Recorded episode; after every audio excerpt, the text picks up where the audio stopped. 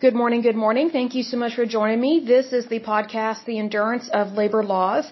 I'm your lovely host, Lesley Sullivan, and today is episode 238, and today is going to be part three of discussing NASA and the different programs that it has. So we're going to dive right into this. So from 1965 to 1979, they had a program called Skylab, and this is, of course, in conjunction with the United States. And so the United States wanted to independently build a space station. So that's when it really started was between that time frame. And plus at this time we're still competing, I would say, with Russia in regards to this. So it's kind of those things, you know, the United States, they want to be the first to get out there and to do well. And one of the biggest reasons why is not because we are the United States or because we are America. It's because our scientists are really good and we don't cut corners. You know, I'll give you an example. You know, whenever I have products from, I would say, Eastern Europe or Russia in general, typically those products are not made very well. And one of the reasons why is because, especially during this time frame, from 1965 to 1979, you have to remember Russia, excuse me, is the USSR, is a closed society, and they have communism. Wherever you have communism, the the quality of the goods go down. So, for example, all these products that are being manufactured in China today in other communist countries, and then the United States brings them here as part of NAFTA, which again is the North American Fair Trade Agreement. These products are not made very well. And here's the thing, a lot of these products used to be made in the United States. If something was sold in the United States, it was very rare back in the day, even like in the 1990s or 80s. It was very rare to find a product that was made in another country when it could be made here in the USA. And for example, every once in a while, like I look up old commercials from like back in the 80s, 70s or whatever, and you won't believe this, well maybe you will, I saw an ad, a commercial for Walmart, like back in the 80s. And it said, basically proud to be, or proud to be made in the USA. Because back in the day, I remember shopping at Walmart when I was a little girl with my mother, and I noticed almost every single good in Walmart had that sticker made in the USA.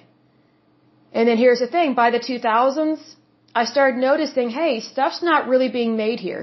Now hardly anything is being made here in the United States. Well, this is one reason why the United States, like whenever they do something, whether it's military or NASA or environmentalism or scientific research, they try and do it the American way because it's not shady, it's not unethical. Like, for example, with COVID 19, from what we know, there was a virus um, that was altered or invented, you know, in the Wuhan lab. I don't specifically know if it's actually the strand of COVID 19, but here's the thing. Communist China is notorious, notorious for doing very unethical things, especially medically. So it's one of those things, you need to be careful who you do business with. And I think the United States was very much aware of that when they launched this program, the Skylab, in 1965, because they knew that the Russians were, were trying to beat them, you know, to the frontier of space, so to speak. But here's the thing, the ingenuity and the inventions in the United States are way better than communist Russia, and plus you can't hardly trust them. And I know this from working with some Russians over the years. And these were young people. These were people, like I said before, that were younger than me.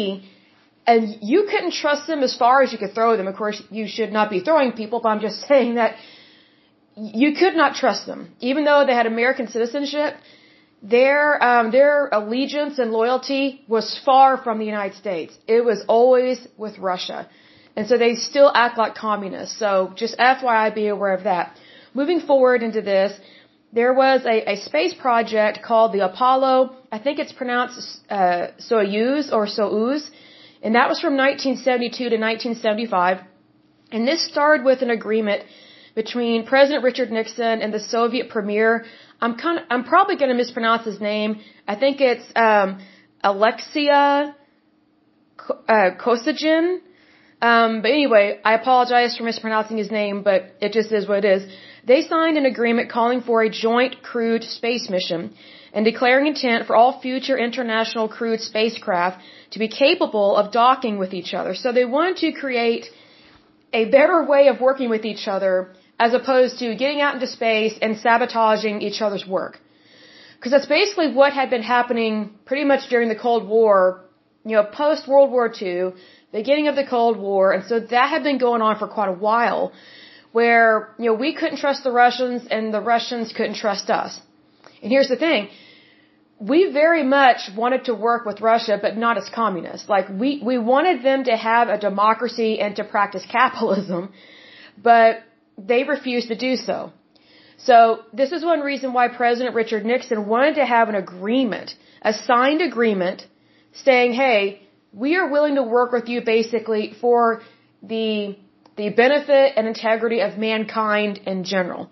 Meaning, we understand you are a closed society, you're corrupt, you're communist, but could we at least put our differences aside out in space? you know, like could we, could we be, um, kind? Could we not be spying on each other? Things like that. So that's one reason why they had this joint agreement. The next space program was the Space Shuttle program, and that was from 1972 uh, to 2001. So it was originally planned as a frequently launchable, fully reusable vehicle, and then that design changed. So these are things that it's important for things to change if they need to change. And so this is why change is good in regards to NASA because you're dealing with something that I would say is pretty serious. Like taking people out to outer space, I think is pretty serious because you want to make sure that they don't die. You want to make sure that they have oxygen. So this is why they investigate these things. And um, there were about, it says there were 20 missions from 1983 to 1998. So that's really good. So that tells me that they know what they're doing. And even though they know what they're doing, they are, they are continuing with innovations and inventions, and that's really good. That impresses me. Um, the next program was the International Space Station, and that was from 1993 to the present. So a couple of things still going on there. There was, um, you know, we have our involvement in this, and then we also have the Russian involvement. So what you have to remember is that the Soviet Union, um, th- there still was a Soviet-Russian element even in 1993, because you know.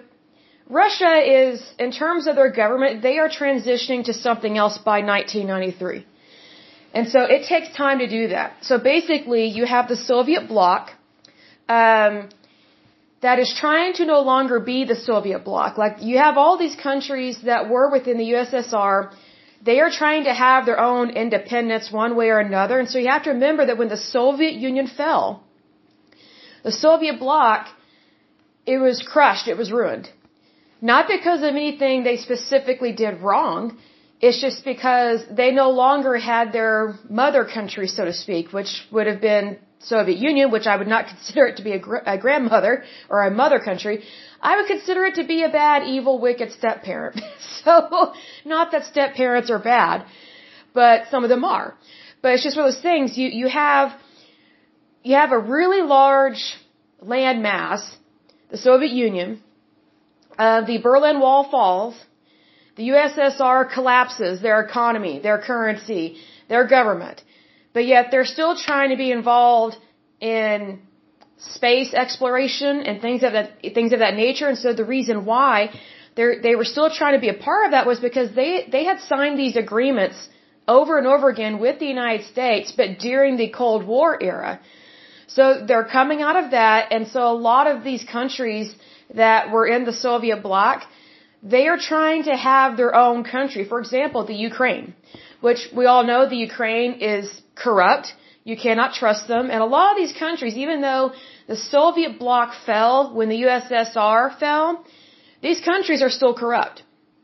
So even to this day, like we're still having to deal with that mess. So even though I think it's a good thing to work with other people, I don't think it's wise to sign agreements with people that are corrupt. Their countries are corrupt. So I understand why President Nixon signed that previous agreement. I totally get it. I understand it. He's trying to work with Russia, not for Russia. Does that make sense? Like the United States is trying to work with Russia, not for them. But here's the thing. When you sign a deal with anyone that is not like you, the opposite of you, does not you know, they don't work like you, they don't think like you, they don't believe like you, you're, you know, eventually one of you is going to cave to the other and someone's going to be dominant and someone's going to be lesser. And so if you're signing an agreement with a very bad power, that's a problem because that's not very smart. So that's what happened time and time again whenever the United States would sign these agreements uh, with the Soviet Union, the USSR, and then later on um, Russia you just have to remember that this, you know, this is not a nation that can be trusted. I mean, I, I, you know, there are times I feel sorry for their people in regards to what they've gone through and what they've suffered, but here's the thing. They keep electing and allowing dictatorships to rule their land. I mean, how dumb is that? I mean, if you don't like what you're going through, don't go through it anymore. I mean, you would think that people would want democracy and capitalism and that they would be willing to fight for it. They're not. Because when it comes down to it, you know, in their heart of hearts, they're communist. Communism never left Russia. And so that's why it's always been a problem. Russia was a whole lot better when they had a czar. I'm not saying monarchies are perfect, because they're not. They're people just like you and me. They're flawed. But, you know, a monarchy never slaughtered their own people, especially not in the high numbers of, of like what Stalin did. So just be aware of that. So they replaced a family that believed in God and were very religious. They, they replaced the czar's family with a very evil, wicked form of government and uh, government, excuse me. And Russia has paid the price for several decades, several. So that's their own stupidity. That you know, instead of you know going from a monarchy to a democracy like we did they went from a monarchy to a dictatorship.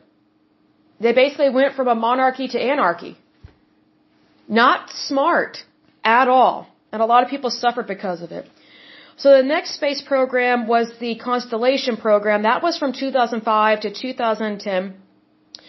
So there, there were some things that were announced and launched during that time frame. One of them was the space program Vision for Space Exploration.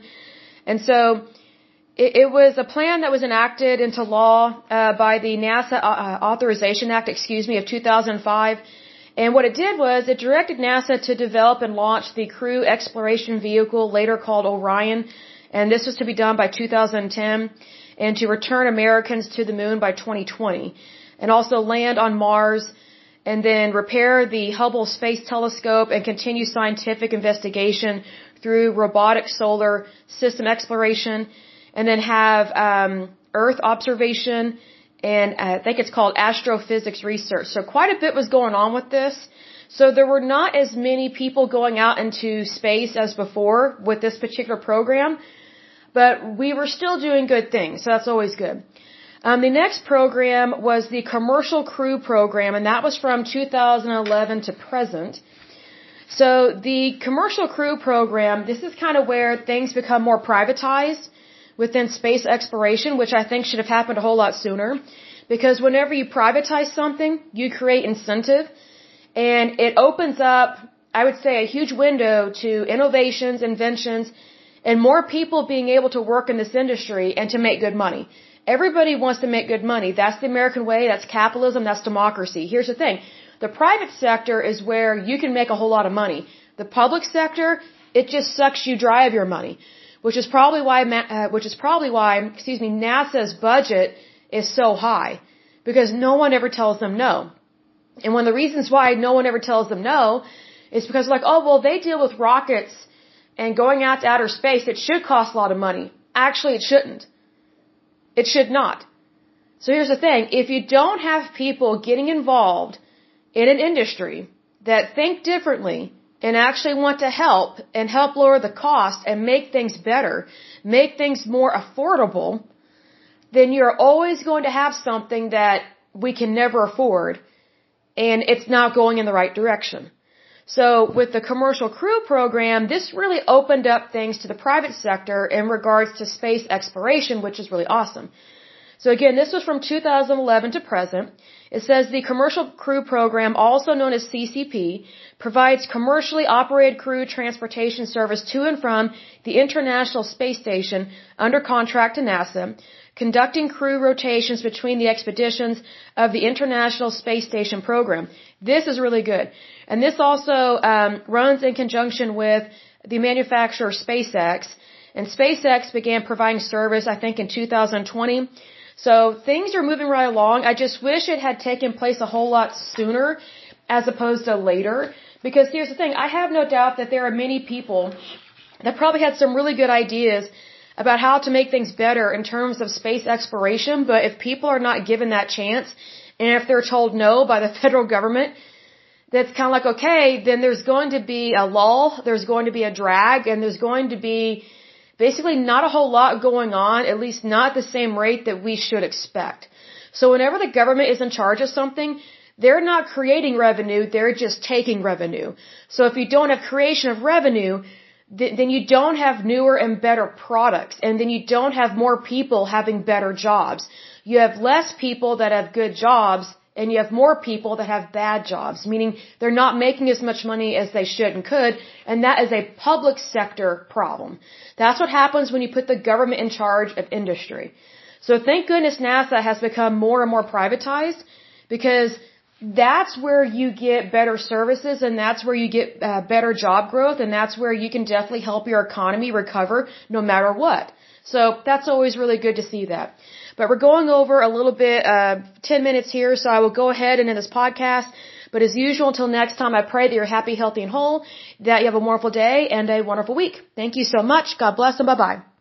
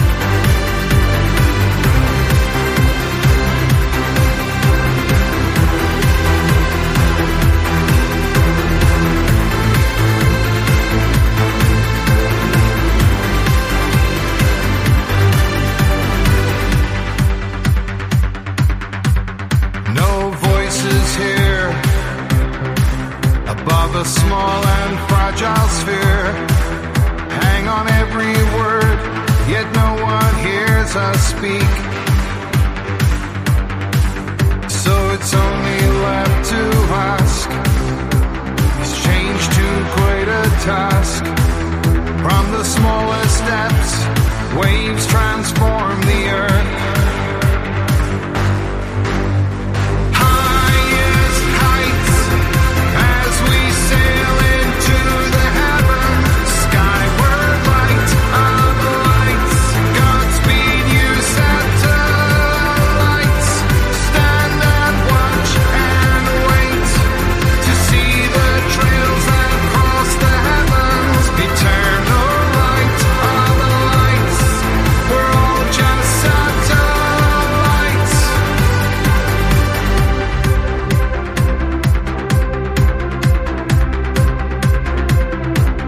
Oh, my love, be brave for me. Accept the fact it can be better. Don't let this world go down without a fight.